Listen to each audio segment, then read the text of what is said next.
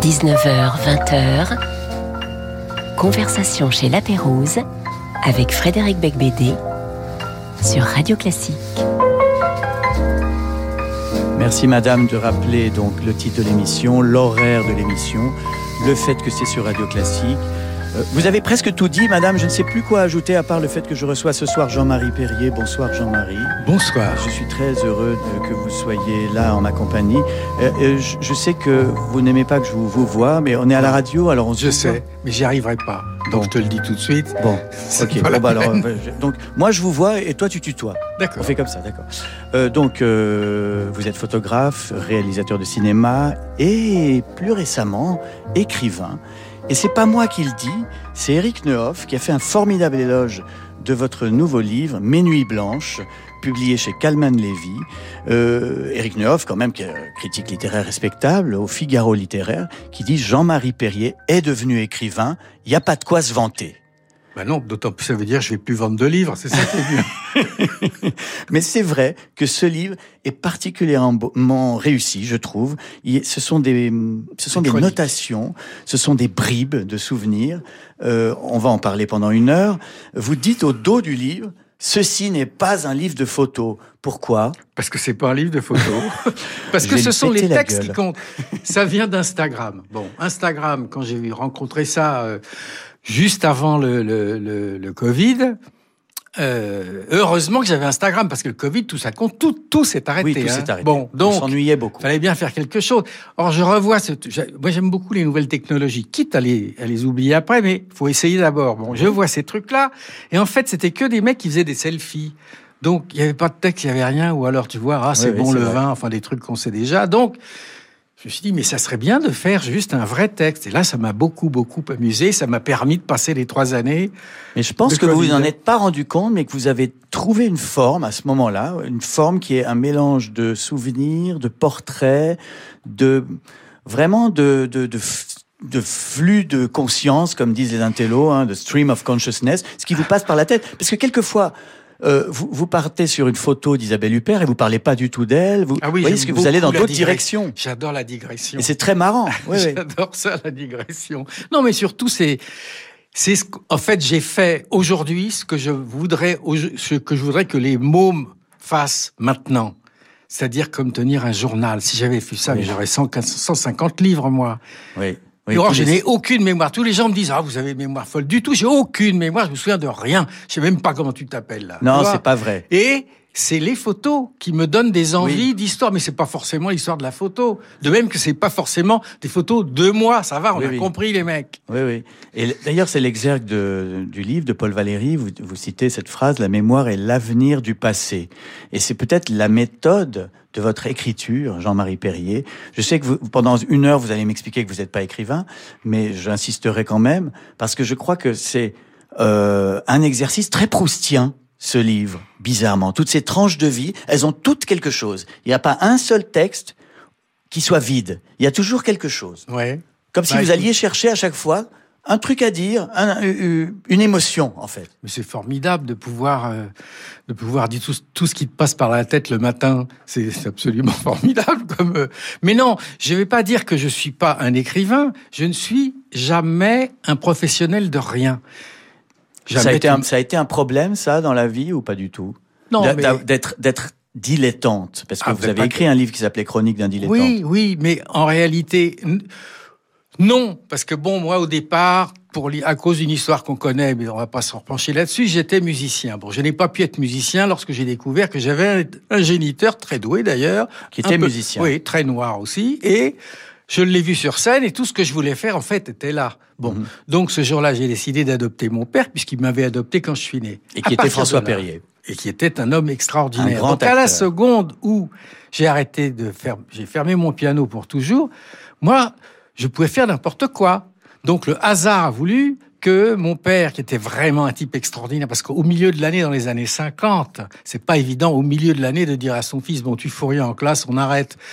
Et je vais tourner un film avec Fellini, tu vas venir avec moi. Et je me retrouve à 16 ans dans cet endroit incroyable, avec le tournage de Fellini. Et mon père disait à tout le monde, mais qu'est-ce que je vais faire de ce grand con? Parce qu'il était très ennuyeux. et il y a un journaliste qui lui a dit, quand on ne sait pas quoi faire de son fils, on le met à Paris Match. Bon. Pourquoi Paris Match? Parce que les photographes de match étaient des types extraordinaires à l'époque. Hein. C'était des mecs qui faisaient, ils se tapaient des, des, des, princesses, ils roulaient en Ferrari, ils faisaient la guerre, tout ça. Il me dit, est-ce que tu veux être photographe? Moi, il m'aurait dit plombier, j'étais d'accord. De toute façon, je m'en fous. Et parce que depuis, et c'est peut-être ça la beauté, et c'est peut-être ça l'humour de la vie, c'est que, en réalité, si j'avais été musicien, moi, je pensais que j'étais Michel Legrand, mais j'aurais très bien pu finir, euh, je sais pas, pianiste de bar, alors que là, parce que ma vie est en fait complètement ratée, j'ai vécu, vécu dix vies. hallucinante en rencontrant tout le monde. Oui, dix vies. Oui, oui, c'est fou, c'est fou. Alors bon, là, je veux quand même revenir à l'écrivain. Donc, euh, cher Jean-Marie, je te tutoie. Tu vas me lire ah maintenant le, la, page sur Françoise Sagan. Absolument. Que je trouve, franchement, d'une qualité, de style euh, remarquable. Voilà. Alors oui, j'aime beaucoup, j'aimais beaucoup Françoise, mais vraiment. On vient au monde sans le vouloir, on traîne son ennui sur les bancs de l'école, on devient photographe d'idole par hasard, on croise la terre entière, on gagne plein d'argent mais on en dépense encore plus, on achète des maisons qui vous quittent, on rencontre des femmes sublimes, on fait le pan, on les séduit, on rate et on les perd. On recommence, on se marie, c'est Versailles et puis euh, on peine un peu. Alors on fuit, on part pour l'Amérique, on passe autant de temps dans des avions que sur la terre ferme. On a des enfants qu'on élève comme on peut. On paie ses impôts en retard, évidemment, mais on les paie quand même. On tourne des films, on écrit des, plein d'autres. Euh, on, ah oui, on en écrit plein d'autres qui ne se font pas, bien sûr. Ah oui, on tourne des films, on en écrit ah plein d'autres qui ne se font pas. Bien sûr, bien sûr. On fait l'intéressant dans les talk-shows, comme là on croit qu'on a tout vu, tout fait, et puis un jour, on se regarde dans la glace, et voilà qu'on est vieux. Et c'est alors qu'on se retrouve dans un appartement en face de Françoise Sagan. Et puis alors, on ne sait pas quoi dire, là. On aimerait être plus cultivé, avoir tout lu. Alors on se tait, et puis on comprend qu'on a vécu dans le même siècle, en se croisant sans se connaître vraiment, et qu'elle est, et qu'elle aussi, elle a un parcours, et qu'elle se demande peut-être ce qu'elle fait là, en face euh, assis devant cet ancien ami photographe qui est venu au monde sans le vouloir, etc. La dame a des silences qui en disent long. Oui, j'aimais beaucoup cette femme parce que Imagine une seconde qu'elle soit là aujourd'hui. Tu lui dirais, vous êtes écrivaine, elle te fout son verre de scotch ah à la tronche. Ah oui, c'est sûr. Ah, ça, c'est sûr. D'ailleurs, elle, déjà, à l'époque, il y avait cette polémique sur est-ce qu'on féminise ou pas le mot, elle était très contre. Comme oui, Amélie Nothomb, ça n'a pas de sens. je suis très content si ça leur fait plaisir, mais ça n'a aucun sens. C'est que ça veut dire que maintenant, il faudrait dire l'homme et, l'homme et la femme sont arrivés sur la Lune, alors. Non, mais c'est surtout le, le, le fait que euh, je pense que pour pas mal d'écrivains de sexe féminin, elles veulent se mesurer à toute la littérature, donc aussi aux hommes. Donc, euh, mais qu'elle le fasse En français, le, masculin et le neutre, donc ça, ça recouvre les deux sexes. Bref, oui, mais Sagan, c'était un Rolling Stone avant les autres. oui. C'est ça qui était bien. Mais, mais j'insiste sur la qualité littéraire de l'écriture de ce livre, euh, dont l'ordre n'est ni alphabétique ni chronologique. Non. C'est un, il n'y a pas d'ordre, c'est capricieux. C'est quoi? Oui, absolument. C'est du vagabondage? Complètement, c'est la liberté. C'est de dire tout ce qui te passe par la tête. Ça, c'est vraiment un luxe. Hein. En plus de ça, je pensais pas que ça serait un livre, hein, je vous l'avoue. Oui. T'as vu, là je, là, je parle de. Ah, mais je te dis vous. Parce on a que c'est bien, parce que c'est devenu sérieux. Voilà. Non, parce que c'est grâce à mon éditeur. Parce que ça, moi, je le, J'aurais pas fait de livre. Le prochain livre que je ferai, ça sera un roman. Je veux plus, j'en ai marre de parler de moi tout le temps. Mais ça parle pas du tout de toi. Ça parle de tous les gens que tu as connus. Ça parle de, de Daniel Philippaki, par exemple. Alors, il faut expliquer qui c'est aux jeunes. Ah, Philippe, Philippe, et Daniel Philippaki, c'est d'abord le, le, type qui est le premier à aller aux États-Unis avant tout le monde en comprenant que ce qui se passait là-bas allait se passer ici. Bon, déjà, c'était en 52, 53, c'est pas bête. Et puis on a commencé en parlant de ce tournage de Fellini. On, te, dit va à Paris Match. Le pire, c'est que tu vas vraiment. Et c'est que Daniel t'embauche. Oui, il m'embauche en cinq minutes à Europe numéro 1 à l'époque. Et euh, il était, il faisait surtout son émission de jazz. Il était photographe à Marie-Claire. Bon, mais ça, c'était parce qu'il aimait bien les femmes. Mais c'est le jazz. Et moi qui viens de quitter, fermer mon piano, qui connaît toutes les musiques de jazz du monde, tout à coup, je suis avec le mec qui les apporte en France et qui les connaît tous. et grâce à lui, au lieu de les regarder au Club Saint-Germain quand ma mère dansait, bah là, je peux leur parler. Et ils me parlent. Alors, c'est pas du jazz, mais euh, ton premier choix musical, c'est Schubert. Oui. L'adagio du quintet à cordes en ut majeur. Bien sûr, c'est pas du tout moi qui l'ai choisi, hein, je te le dis. Ah bon, alors c'est qui Comment tu as choisi ça Parce que j'écoute plus de musique depuis très longtemps. Et surtout, c'est une amie. Bon, c'est une amie. Mais Oh. Elle, elle connaît bien, donc je me dis, bah, tu vois, là, je vais là, faut que donc, je vais. dit, je vais sur Radio Classique chez voilà. Il faut que je trouve trois, trois morceaux de musique. Tu peux me faire une liste Oui, elle m'en a donné deux parce que moi, la dernière, c'est le, le, concerto d'Aranjuez. Ça, c'est moi parce que ah, c'est Oran et c'est des souvenirs. Bon, alors d'accord. Bon, alors donc ce premier choix, c'est l'Adagio, interprété par le Quatuor Eben avec Gauthier Capuçon au violoncelle. Euh, je précise que Gauthier Capuçon présente ses carnets du lundi au vendredi à 17h sur cette radio.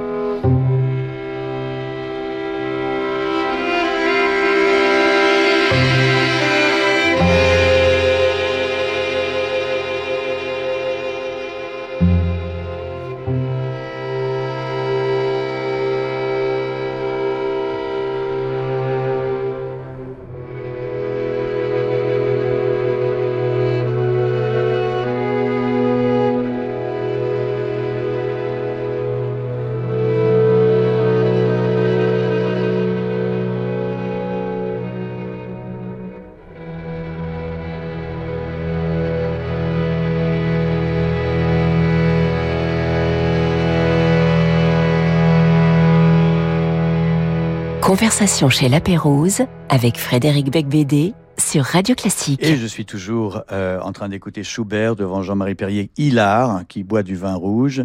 Et c'était donc euh, Schubert, l'adagio du quintet à cordes en ut majeur avec euh, Gauthier Capuçon au violoncelle. Euh, choisi par donc euh, Madame Modiano. Oui, c'est Dominique Modiano qui me l'a dit parce que moi je non, mais, non, mais en fait, donc voilà. Il est tellement paresseux que même quand il faut choisir un morceau de musique, il demande à quelqu'un d'autre. Non, je veux que ça soit à la hauteur de votre émission. Oh, merci. Et donc on reçoit Jean-Marie Perrier euh, pour Mes Nuits Blanches chez Calvin Lévy. normalement, les Nuits Blanches, ben, on s'en souvient pas, et lui, il a quand même beaucoup beaucoup de mémoire, même s'il dit le contraire. c'est un livre remarquable. Euh, et alors, on parlait de Daniel Philippaki. Comment va-t-il? Bah, il va comme quelqu'un qui a passé sa vie dans des avions, qui vit à l'heure de New York depuis 1952, euh, qui a fait tout ce qu'il avait envie de faire, qui a eu l'intelligence de m'engager en trois secondes et en me disant, euh, d'abord, en me donnant rendez-vous, il me dit, voilà, t'es mon assistant, donc demain, tu viens à midi au studio Marie-Claire à côté. Et je lui dis pourquoi à midi? Il me dit parce que l'avenir appartient aux gens qui se lèvent tard. Alors ça, c'est quand même un très bon ça, oui, ça conseil a été, ça a été aussi ma devise pendant toute ma vie. Mais je ne savais pas que Philippe Aki disait ça. Euh, parlons un peu de Johnny. Il y a plusieurs euh, entrées dans ce livre sur Johnny Hallyday.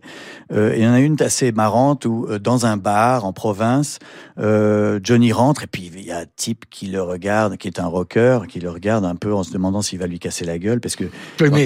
Et, et alors, qu'est-ce qu'il fait? Non, mais ce qu'il y a, c'est qu'il rentre. On est ensemble sur la route la nuit. À 6 heures du matin, on rentre dans un café. Et là, c'est la France des années 50 presque. Oui. Hein? Avec la bonne femme qui s'ennuie, euh, qui rêve à l'amour, euh, l'autre qui boit. Et là, il y a un type qui est bon le Johnny du coin, quoi. Bon, qui veut représenter la jeunesse, la violence et, euh, et le rock'n'roll. Et le rock'n'roll. Et puis bon, tout à coup rentre le vrai. Donc c'est extraordinaire parce qu'il y a un moment donné, il se dit bon, euh, qu'est-ce que je fais là? Alors est-ce que je vais le voir? Est-ce que je lui pète la gueule et tout? Bon, Jojo, il est habitué, il sait, ça lui arrive partout. Donc il, a, il laisse faire deux secondes et puis il va vers lui et puis il lui tape sur l'épaule. Il fait alors ça va mon pote? et tout et l'autre, c'est le plus beau jour de sa vie. Hein. Et ça, c'est une bonne méthode, hein, euh, serrer la main d'un fan euh, avant de se prendre sa main dans la figure. Et il y a, cette histoire avec la Ferrari California. Un matin, euh, il s'achète une Ferrari. Non, il la touche.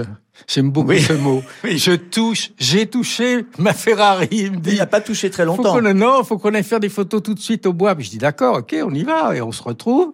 Je fais la photo vite fait comme d'habitude, et puis il me dit bon, on se retrouve au Fouquet's euh, tout à l'heure. D'accord, ok. Il part, boum, hop, et à le prochain, prochain croisement, il explose la bagnole. Elle a duré une heure et demie. L'amour dure trois ans, mais la Ferrari dure une heure et demie. Oui. Et il y a une autre histoire d'accident. Alors là, vous êtes tous les deux dans une Miura. Ah, c'est moins drôle. La Miura, c'est un modèle de Lamborghini très très basse et très très rapide.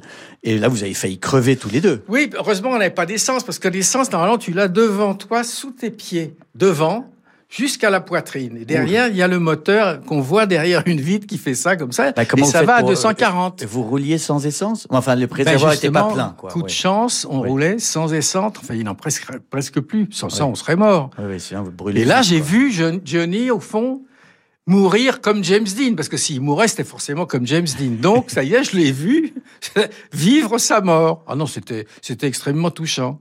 Oh, moi, j'ai une anecdote sur Johnny, mais je sais pas si je peux la raconter. Ah si, vas-y, parce que quand je quand je quand je fréquentais sa fille, euh, un Noël, il organise un Noël à Marne-la-Coquette pour euh, voilà pour la famille, et il est arrivé déguisé en Père Noël. Et Johnny déguisé en Père Noël, je vous jure que c'est un grand souvenir de ma vie. Oui, c'est formidable. Et surtout qu'il est arrivé, donc, et, il a fait, il est arrivé comme ça, donc avec la barbe blanche, la tenue rouge et blanche, et il dit, euh, Laetitia, où sont les cadeaux et donc, évidemment, les, les, petites filles, les enfants, euh, Jade et Joy, elles ont dit, mais c'est papa, en fait, le Père Noël, c'est pas, il n'existe pas. Elles ont découvert à la fois que le Père Noël n'existait pas et que euh, c'était leur papa qui était le Père Noël. Enfin oui, bref. C'était un très bon service à ah, rendre aux enfants. Bah, c'était très bien, ils ont grandi. Euh, je alors euh, oui. Mais il avait beaucoup d'humour, hein, Jojo. Très très très drôle. Beaucoup. Très très drôle. Très timide aussi. Ah oui, mais j'aimais beaucoup. Je t'avais raconté quand il, quand il allait voir. Euh, Eddie Mitchell, alors moi j'y vais avant à l'Olympia et Eddie me dit bon écoute, euh, il a le, grand a un peu appuyé hier soir, alors tu t'en occupes, puis je vous verrai après, tu vois j'ai un boulot à faire.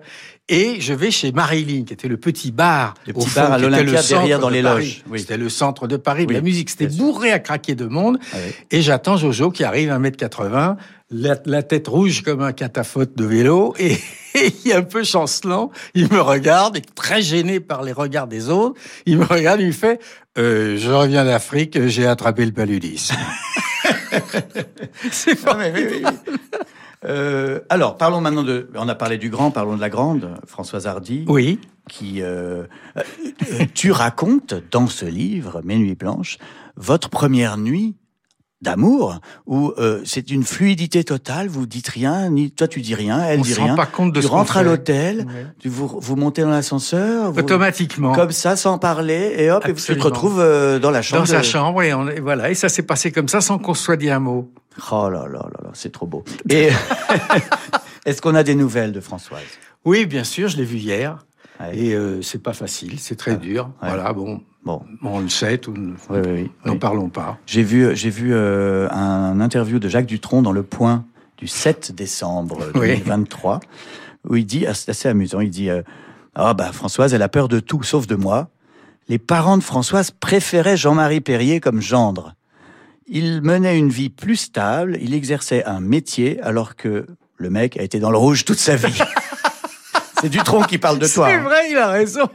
Il a raison. T'es fauché, t'es toujours fauché là?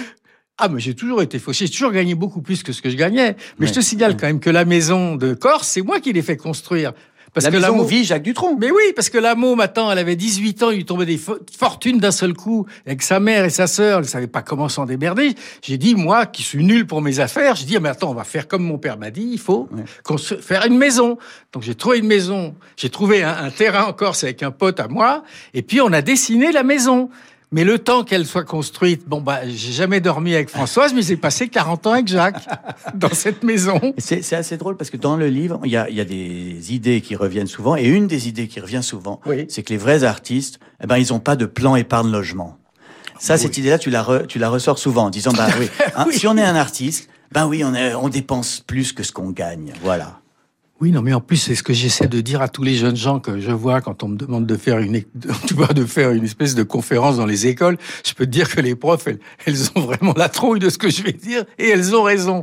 Je leur dis surtout, les mecs, vous avez, à 20 piges, vous n'allez pas choisir un truc uniquement à cause de la retraite. Vous êtes dingue ou quoi Faut pas penser à la retraite. C'est bizarre, les jeunes hein qui manifestent pour les retraites. non, mais c'est dément. Je leur dis surtout, faites toutes les bêtises que vous pouvez avant 35 ans et faites pas d'enfants avant. il y a, il y a et alors, il y a une différence entre toi, ta jeunesse, et celle de toutes ces stars que tu as croisées, que ce soit Johnny, euh, que ce soit Françoise Hardy, c'est euh, que toi, tu étais un bourgeois. Tu es né à Neuilly-sur-Seine, bien sûr, euh, dans la maison, la grande maison de François Perrier. Absolument. oui, mais enfin, en face, il y avait quand même la péniche avec euh, avec Jean Marais, Jean Cocteau, et tous les jours, il y avait tous les acteurs du monde qui venaient là. Oui, mais je sais, mais je veux dire que c'est oui. Donc il y avait cette espèce de fantaisie à la maison ah, bah d'avoir des gens comme comme Sacha Guitry qui était dans ton salon. ça c'est incroyable. Et jouais tout le temps. Oui. Et, et mais en même temps, quand même, tu es, c'était la grande différence avec les autres. Les autres, c'était des, c'était des prolos. C'est ça qui me touche, moi. C'est qu'eux, ils partaient de rien. Moi, j'étais un enfant gâté. Mon père, c'était un fils de prolo aussi. Sa mère, elle tenait une, une, mercerie à Birakem. Hein. Bon, donc, c'est, c'est ça qui était fascinant. Ah de voir Françoise, que je connais pas, et que et je découvre que d'abord un elle était d'une beauté fracassante elle le savait ah pas ce qui est extrêmement c'est encore plus précieux et elle voulait chanter, elle a quand même pris le, le, bottin et elle a cherché une maison de disques. Mais je trouve ça fou. tu vois. Ah Moi, je connaissais tout le monde, j'ai jamais osé donner un coup de fil.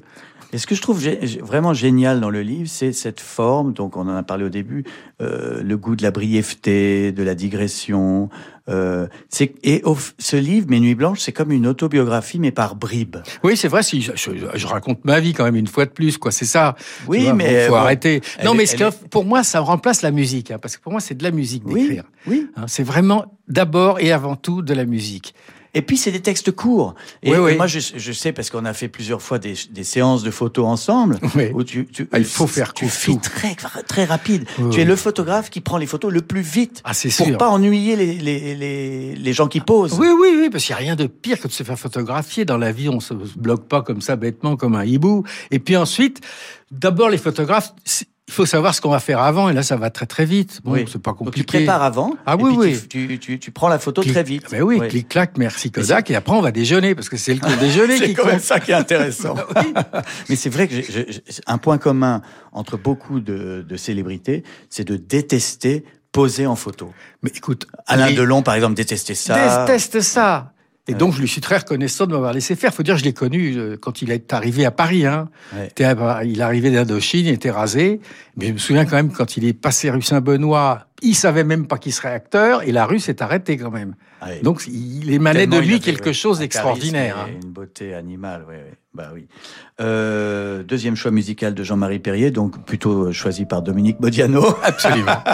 C'est la pianiste japonaise Momo Kodama qui joue le concerto pour piano et orchestre numéro 23, un des plus beaux de Wolfgang Amadeus Mozart.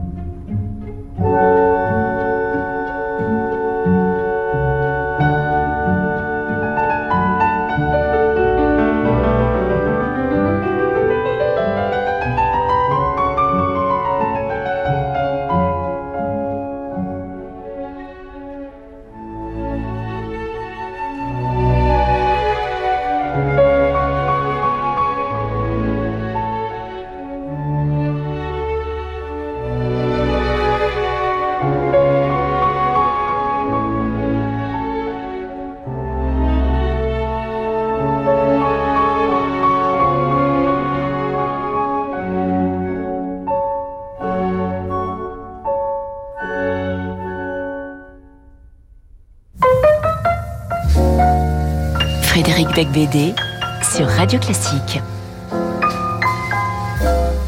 Je suis toujours avec Jean-Marie Perrier. J'espère qu'il sera toujours là après ça. Bonjour, c'est Elodie Fondacci. À l'occasion des vacances de Noël, découvrez une toute nouvelle histoire en musique, celle de Babouchka. Babouchka se mit en route. Elle s'efforça de découvrir la direction prise par les voyageurs. Mais la neige fraîche avait effacé les traces de leurs pas. Les histoires en musique d'Elodie Fondacci sont disponibles en podcast sur radioclassique.fr et sur vos plateformes habituelles. Bonjour, c'est Alain Duo. Le tour de la mer Baltique dans les lumières du printemps, ça fait rêver. Avec Radio Classique, je vous invite justement sur un yacht Pono design raffiné de Copenhague à Stockholm en passant par Gdansk ou Helsinki et en naviguant à travers les merveilles de la musique russe, balte, polonaise, avec les plus grands musiciens venus de ces pays de légende et de rêve. Réservez votre croisière Ponant Radio Classique au 04 91 300 888 sur ponant.com ou dans votre agence de voyage. Jusqu'à 20h, conversation chez La Pérouse avec Frédéric Becbédé sur Radio Classique. Et je suis toujours avec Jean-Marie Perrier pour Mes Nuits Blanches chez Calman Lévy, euh, livre formidable, de, un recueil de portraits, de souvenirs, euh, où euh, Jean-Marie vous effleurez, parce que je suis repassé au, au vouvoiement, vous effleurez les événements, les gens, les émotions comme si, par pudeur, vous vouliez que le lecteur soit ému, mais pas vous. Ah, ça c'est pas mal, tiens. Bah, c'est de moi. Non, bah oui, je sais bien, et je, je dirais que je l'ai fait exprès désormais. Bah oui, mais je pense que ça marche pas mal comme ça. Ça marche pas mal comme non, mais ça. Écoute, faut pas non plus rêver. Parler des autres, c'est la meilleure façon de parler de soi. Hein. Donc, ne rêvons pas non plus. Oui, oui. Euh, et alors, donc, est-ce que c'était... Euh... Il y a une chose dont tu ne parles pas, c'est les 28 mois d'armée en Algérie. Ça, tu n'en bah, parles pas. Non, mais ça, ça va avec la troisième musique, ça. Ça m'intéresserait de lire là-dessus parce que, euh, tiens, la semaine prochaine, on reçoit ici Philippe Labro qui a écrit un, roman sur la, guerre d'Algérie qui s'appelle euh, Des feux mal éteints. Et euh, je me disais, c'est quand même 28 mois en Algérie Non, j'ai fait 14 mois, parce qu'on faisait 14 mois en France et 14 mois là-bas. Ah oui, d'accord. Bah, c'est quand même un choc extraordinaire, hein, l'Algérie, parce que là, moi, je suis arrivé en 60, là-bas en 61 c'est-à-dire à, l'époque où c'est la mort de Oran. Et où c'est des bastons monstrueux. J'ai vu 11 mecs se faire tuer en l'espace d'un an, moi, à, coups de barre de fer, par des dames très polies en plus. Non, ah, non. Les dames Oui, oui, oui, oui, oui. Bah, là, non, mais attends. C'est pour ça que jamais tu me verras dans une manifestation, quelle qu'elle soit, parce que je sais que la foule devient dingue. Et je sais ce que ça peut faire. Et très vite en plus. Et des gens très normaux, tout à coup, deviennent des bêtes. Donc, euh, c'était absolument hallucinant. Et c'était un grand service que ça m'a rendu. Et j'en veux beaucoup à Jacques Chirac d'avoir arrêté le service militaire, parce que ça, je peux te dire, ça ça en arrangerait pas mal de mômes aujourd'hui. Hein. moi, ça m'a, ça m'a sauvé la vie, moi. Ah bon, vraiment? Mais oui, parce que moi, j'étais dans une bulle, tu vois, entre mon père, les acteurs partout, ensuite Daniel Philippaki, tu vois, bon. Et tout à coup, je vois qu'il y a des mecs normaux que je connaissais pas, mais des paysans, tout ça, voilà. Moi, j'ai fait mon service militaire et j'ai beaucoup aimé aussi. C'est un bon souvenir, oui. Ah oui, mais tu l'as fait combien de temps Non, pas très longtemps. J'ai fait deux mois de classe et après euh, pistonné euh, à l'école militaire. Non, non mais c'est bien, c'est mieux que rien. C'est mieux que rien. C'est mieux que rien. Euh, bon, on va arrêter d'être réactionnaire, mais c'est. Mais c'est pas réactionnaire. Après, après ça, l'Algérie, donc y a, tu, tu, deviens un photographe euh, très très renommé puisque tu es lancé par Salut les copains. Tu fais des photos de tout le monde, absolument toutes les toutes les vedettes de l'époque. Et puis quand même, tu as eu envie de partir en Amérique. D'ailleurs, c'est un point commun encore avec Labro, qui est, qui, est, qui est notre invité la semaine prochaine. Enfin, surtout avec Johnny Hallyday. Mais, mais tout le monde à l'époque rêvait d'Amérique. Qu'est-ce que vous aviez avec l'Amérique Bah écoute, c'est normal d'abord parce qu'à l'époque, ça représentait l'avenir, même si c'est complètement fini aujourd'hui. Mais à l'époque, nous, on sortait avec des... Nos parents avaient fait deux guerres, tu vois, ils étaient courbés avec des imperméables tristes. Et tout à coup, nous, en scope, on voyait Marlon Brando, James Dean Elvis Presley. On voulait être là-bas, nous. Bien sûr. Et puis c'était aussi euh, l'armée américaine qui avait libéré la France aussi. Oui, mais ça, ça comptait pas pour moi. Alors là, vraiment du tout. Non, non, moi c'était simplement que quand j'ai vu James Dean dans À l'Est d'Éden, je l'ai vu 18, 18 fois d'affilée. Ah oui, 18 fois voir un film, je crois que j'ai jamais fait ça, moi. Euh, euh, ah, donc, attirance pour l'Amérique. Et puis très vite, euh, donc tu, tu, te lances dans la publicité, tu fais beaucoup beaucoup de films publicitaires aux États-Unis. Ça c'est plus tard, c'est dans les années 80. Voilà. Oui, oui. Mais, euh, mais tu as été dégoûté de Los Angeles. Et tu, tu racontes Los Angeles comme un endroit où les gens se tapent dans le dos en parlant très fort et en s'emmerdant dans des cocktails sinistres. Ouais, après, ils ont plus rien à se dire, quoi. Non, mais c'est-à-dire que je veux pas, je veux pas médire sur ce pays qui m'a quand même accueilli. Hein. Oui. Euh, si on a vraiment quelque chose à faire et si on sait faire quelque chose, là les mecs, alors ça pousse, ça pousse le pognon, ça y va, ils entreprennent. Mais les rapports entre les gens sont extrêmement curieux. J'ai aussi passé pas mal de temps à New York. Je me suis jamais senti aussi seul de ma vie que dans cette ville. Oui, je suis d'accord. Donc euh, j'en avais rêvé. J'ai réalisé en fait que je me suis fait voir avoir par les films américains, parce que c'est le cinéma qui m'a donné envie d'aller là-bas. Mais finalement, bon, le, les films, c'est mieux. Mais euh, tu fait deux longs métrages, euh, Antoine et Sébastien en 1974 et Sale rêveur en 1978, qui ont pour point commun Jacques Dutronc. Bah bien sûr. c'est toi qui es le premier à faire tourner Jacques Dutronc. Oui, oui, absolument. mais quand tu réfléchis bien, c'est complètement dingue parce que j'avais la situation la plus extraordinaire d'un photographe au monde, moi à l'époque. Hein. J'avais un journal qui tirait un million et demi d'exemplaires, dans lequel je faisais absolument ce que je voulais. Seulement voilà, Françoise, deux ans après qu'on se soit séparés, me dit j'ai rencontré quelqu'un. Donc je peux pas ne pas imaginer la personne qu'elle aime, que j'aime, qu'elle aime, puisque moi je l'aimerais toute ma vie. Donc je veux le rencontrer et là je tombe absolument dingue de ce mec parce que tous ils étaient américanisés, tous, hein, avec des noms étrangers, Dick Rivers, tout ça, tandis que lui il arrive, il s'appelle Dutron et en plus il est en cravate, il est le plus insolent de tous.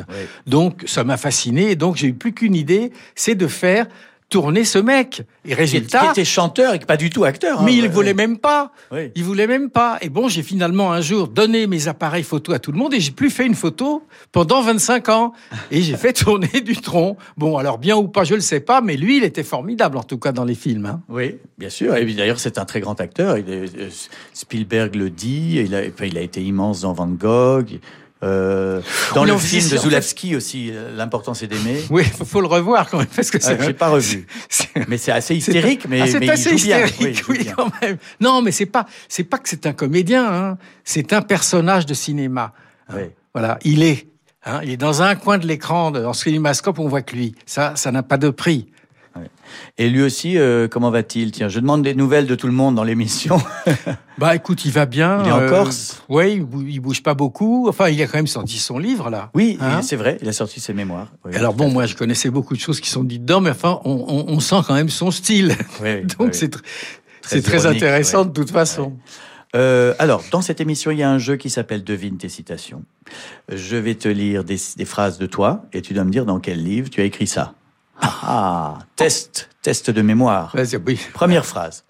Un conseil, si vous voulez vite passer pour un grand photographe, faites du noir et blanc. Oh ben ça, si je l'ai dit au moins dans plusieurs livres, mais celui-là, ça doit venir du dernier. Nuit blanche. Pourquoi la couleur, c'est plus difficile? Parce que toi, tu es un photographe de couleur. Oui, c'est plus difficile parce que ça peut se démoder plus vite. Le noir et blanc, tu fais du noir et blanc, tout de suite, tu es considéré comme un grand photographe, tu vois. Alors que quand tu fais de la couleur, c'est considéré comme vulgaire, parce que la, photo, la, couleur peut se démoder très vite.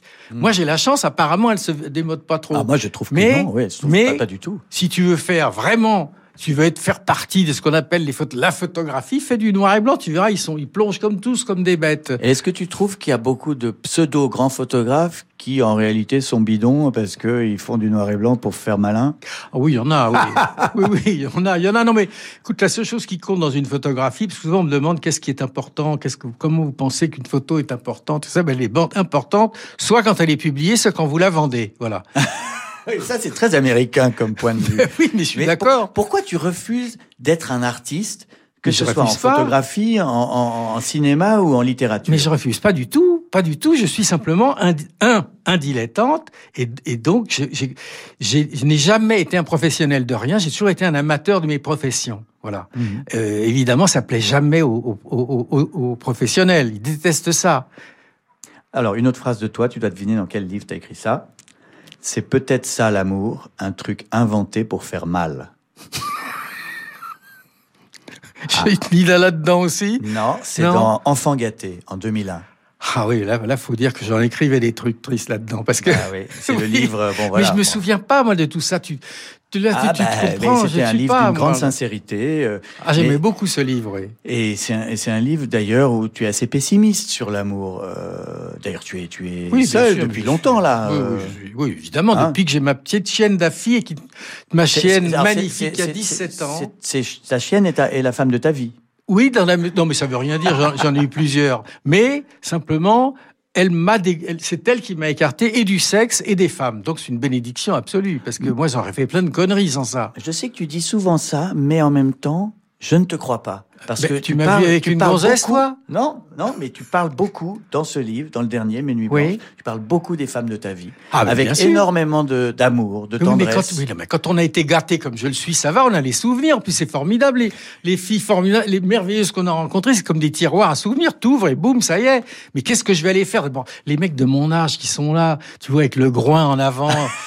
C'est épouvantable. Moi, les vieux qui baissent, ça me dégoûte et j'ai horreur de tout ça. Non, non, non. Il faut à un moment donné savoir arrêter. Alors, j'ai encore une phrase de toi, mais alors là, c'est, attention, c'est plus difficile à trouver. La phrase est celle-ci. Les petits pieds froids sur tes petits pieds chauds. Te laisse pas piéger. T'es fou ou quoi? Tu sais que si tu plonges, tu pourras plus jamais regarder la télé tranquille. alors, c'est où ça? Où est-ce que tu as écrit ça?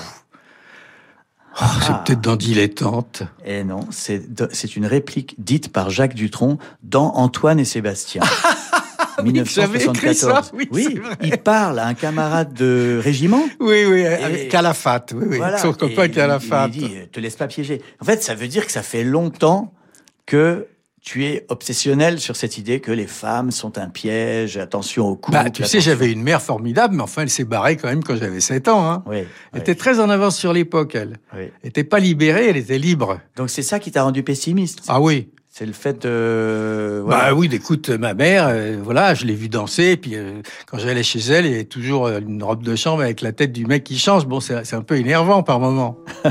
Alors deuxième choix musical, troisième choix musical, c'est le tien cette ah fois.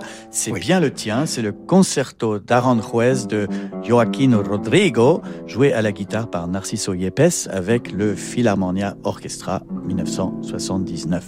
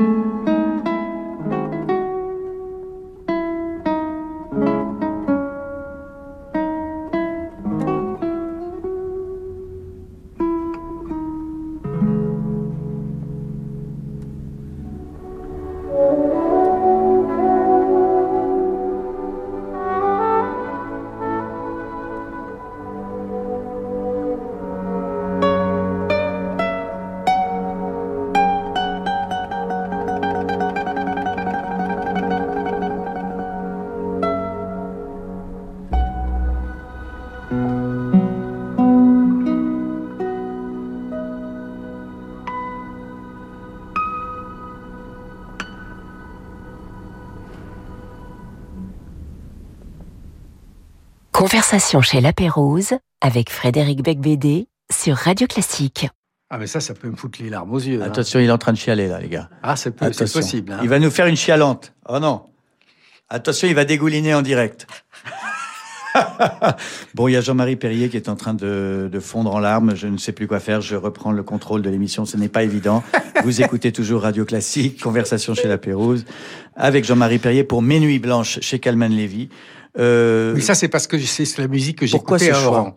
Oui, à Oran, oui, d'accord. Justement, quand j'étais détaché euh, à la télévision et que j'habitais en ville et que j'étais sur un toit et le matin j'écoutais ça en regardant la ville qui se lève, c'était terrible, terrible. C'était bah, la nostalgie absolue. Magnifique. Euh, on parlait de Dutronc dans Antoine et Sébastien, euh, film réalisé par toi en 1974. Tu as quand même fait jouer le rôle du fils adoptif de François Perrier à Jacques Dutronc. Tu te rends compte que c'était quand même bizarroïde. C'est-à-dire que François Perrier, ton père, jouait le rôle d'un père qui a, qui a, un enfant adoptif. Non mais ce qui est fou, c'est que je ne m'en suis pas rendu compte avant le montage. Je te le jure. J'ai écrit le scénario, j'ai tourné le film, et après j'ai dit mais merde putain c'est c'est ma vie, c'est mon histoire. Et, et, et, et, euh, François Perrier, lui, bah, il avait compris. Il savait lui. Oui. Et c'est là où il est extraordinaire parce que lui c'était il voulait jamais qu'on parle de cette histoire, il voulait qu'on l'ait complètement oublié. Là je lui donne un script, il sait lire lui. Donc il comprend et il le fait. Et il l'a fait, il l'a accepté. Bah, bravo, vraiment. Euh, une autre citation de toi, ne me parlez plus d'Henri Salvador. Ah, s'il vous plaît, par pitié. D'ailleurs, je prononce plus son nom. C'est une phrase que tu as prononcée chez Ruquier dans On n'est pas couché en 2008. oui, c'est possible. non, non, non. Je veux plus en parler jamais. C'était un type, c'est vrai qu'il avait beaucoup de talent et, qui, était un grand artiste, un grand musicien. Et humainement, c'était vraiment un type épouvantable. Donc, comme il s'est très mal conduit avec mes gosses, je ne veux plus en entendre parler. Tu remarqueras que du coup, on n'en parle pas. On passe à la phrase suivante. Ah, t'as dit son nom quand même, hein. Ah, c'est toi qui, c'est toi. Ne me parlez plus d'Henri Salvador. ok la phrase suivante. On ne peut pas demander à un type qui sort de scène après avoir enflammé un stade d'aller chercher le petit à l'école le lendemain matin. Ça, c'est pour beaucoup de chanteurs, dont Mick Jagger d'ailleurs, parce que ce qui était formidable avec Mick Jagger, c'est que c'est vraiment le seul que j'ai vu sortir de scène devant un stade de, de, tu vois, de 60 000 personnes. Il descend, à 10 mètres de sa, de, sa loge, il est absolument normal. Il arrive à... Oui. Une dame se lève, tu vois, elle veut venir prendre un verre, est-ce que vous voulez du thé tout? Non, mais il est incroyable. Hein Parce que c'est pas possible. Autrement, on peut pas avoir une vie d'artiste et être normal. C'est ce que tu dis dans tous les portraits du livre. Non, mais il est pas vraiment normal non plus. Mais... Écoute, en tout cas, il... heureusement qu'il était là, parce que sans lui, le groupe serait mort il y a 30 ans. Hein. Une autre, la dernière. Ah non, j'en ai encore euh, deux. Alors, celle-ci, de qui, de qui parles-tu là?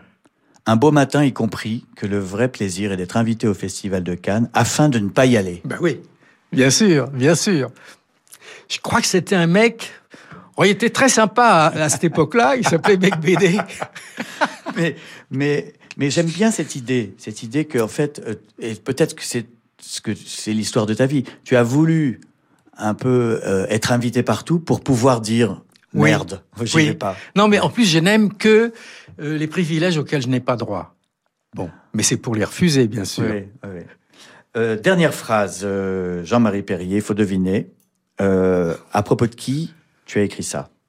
Il ne se coiffe pas, il se décoiffe.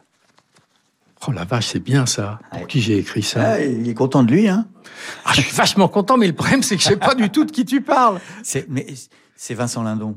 Ah oui À propos de Vincent Lindon. Ah oui, oui, non. C'est un personnage formidable, lui. Et, le, et la, la, la, comment dire, ce qui fait l'intérêt, vraiment, je le dis pour les auditeurs de ce livre, Mes Nuits Blanches. Euh, demain, euh, c'est le Nouvel An, euh, le 31 décembre. lisez ça, et lisez ça parce que vous allez passer toute une nuit blanche avec plein de monde. Mais il y a des, des comment dire, Jean-Marie Perrier a un don d'observation. Non, mais aussi, c'est le sens du raccourci, c'est que, je tiens du film publicitaire, d'ailleurs. Oui, bien sûr. c'est très intéressant de raconter l'histoire de quelqu'un en 30 secondes. Ouais, Parfois, c'est dur. Donc, ça, j'adore ça. Il se coiffe pas, il se décoiffe. Oui, ah, c'est vraiment lui, alors. Alors, euh, ah, maintenant, ça c'est un choix musical très important parce que le jazz, c'est quand même euh, ah, la musique qui a. Puis il y a une belle histoire. Qui raconte toute ton, voilà, toute ta jeunesse. Toute ma jeunesse, oui, absolument. Et c'est Night and Day de Cole Porter, mais interprété par Ella Fitzgerald. Et il y a une histoire? C'est quoi ah, l'histoire? Ah ben, L'histoire, c'est que Daniel Philippaki m'avait envoyé en, en, tournée avec elle et Dizzy Gillespie. Et que pendant cette tournée formidable pour moi, puisque je pouvais leur parler, ils acceptaient que j'ai photographie, tout ça, mais un seul problème, c'était en, c'était, euh, c'était à Juan les Pins et ensuite on était en tournée. Et puis euh, le gros, le seul problème que j'avais, c'est que elle se prend de, tendresse pour moi d'une façon un peu oh. exagérée, alors que à l'époque, j'étais euh, vierge comme le canal sous la Manche en plus. Hein. J'ai 17 ans et je sais même pas ce que c'est le truc là. Donc, mhm. J'étais terrorisé et un soir, Dizzy, pour se faire, Marie m'a fait enfermer dans sa loge avec elle. Alors il y a eu un moment assez compliqué, mais elle était très très gentille, elle a compris. Bon voilà, donc euh, elle a ouvert la porte et je suis sorti et je ne sais rien passé et je le regrette aujourd'hui parce que commencer sa vie sexuelle avec la Fitzgerald, ça te pose un mec hein, quand même. Like the beat, beat, beat of the tom tom when the jungle shadows fall. Like the tick, tick, tock of the stately clock as it stands against the wall. Like the drip, drip, drip of the raindrops when the summer shower is through. So a voice within me keeps repeating you, you, you, night and day. You are the one. Only you beneath the moon and under the sun, whether near to me or far, it's no matter, darling, where you are. I think of you night and day,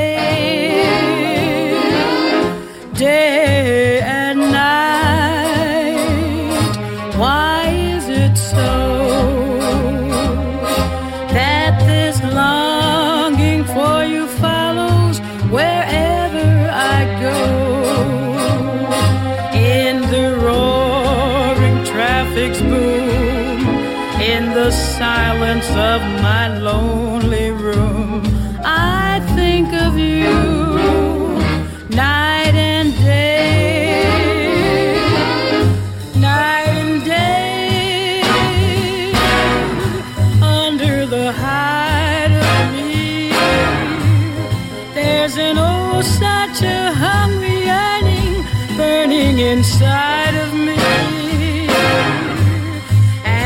Torment won't be through till you let me spend my life making love to you day and night,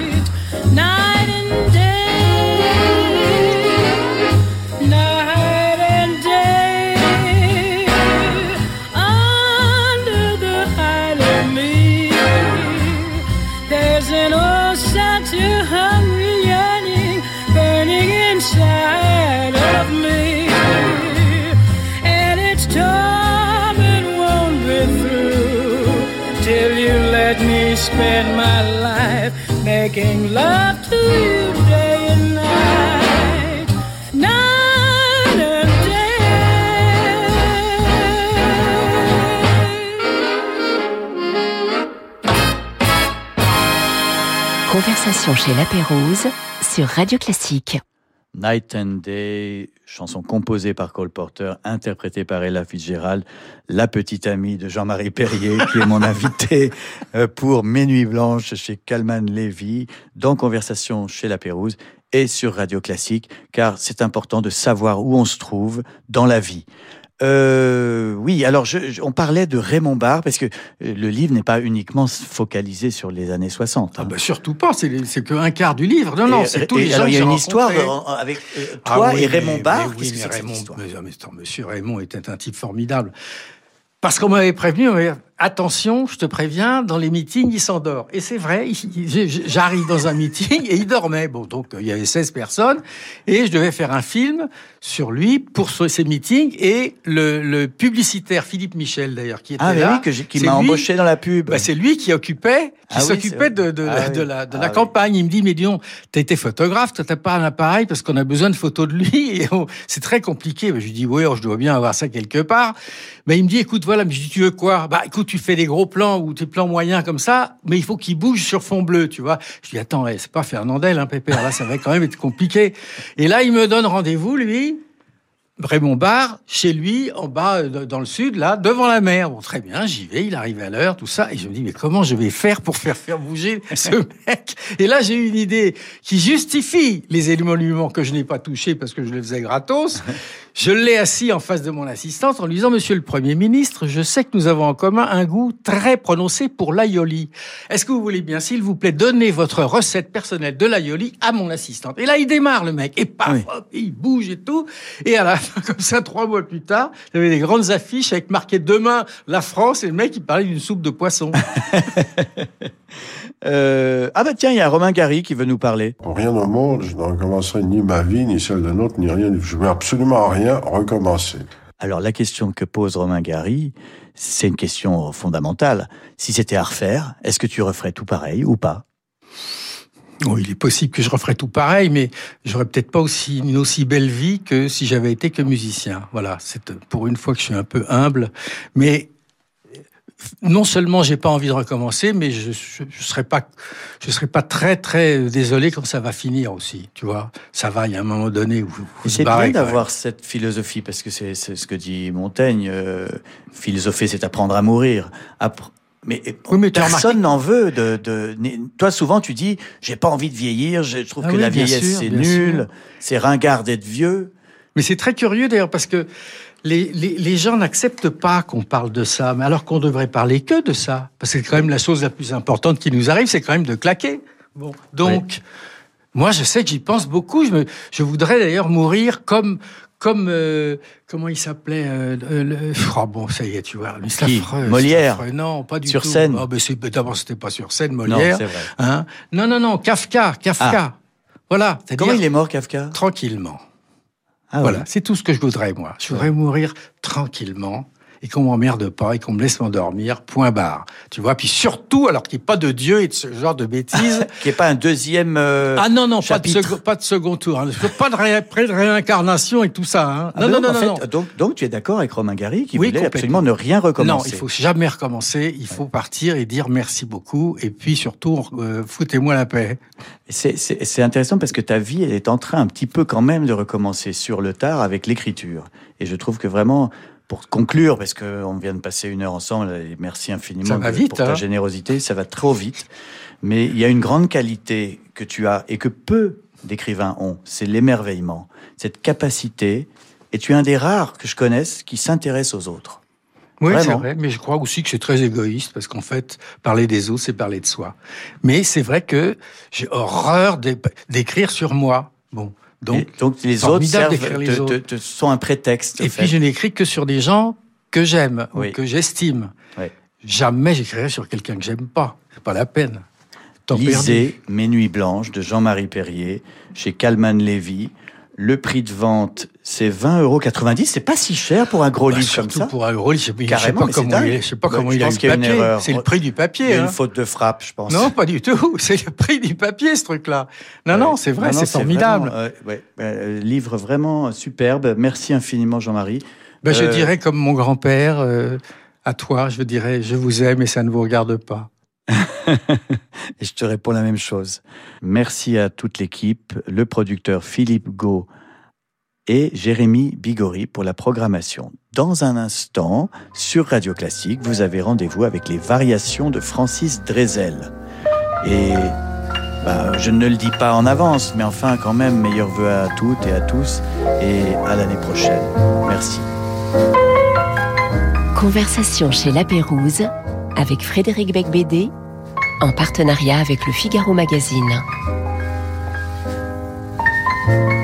Également disponible en podcast.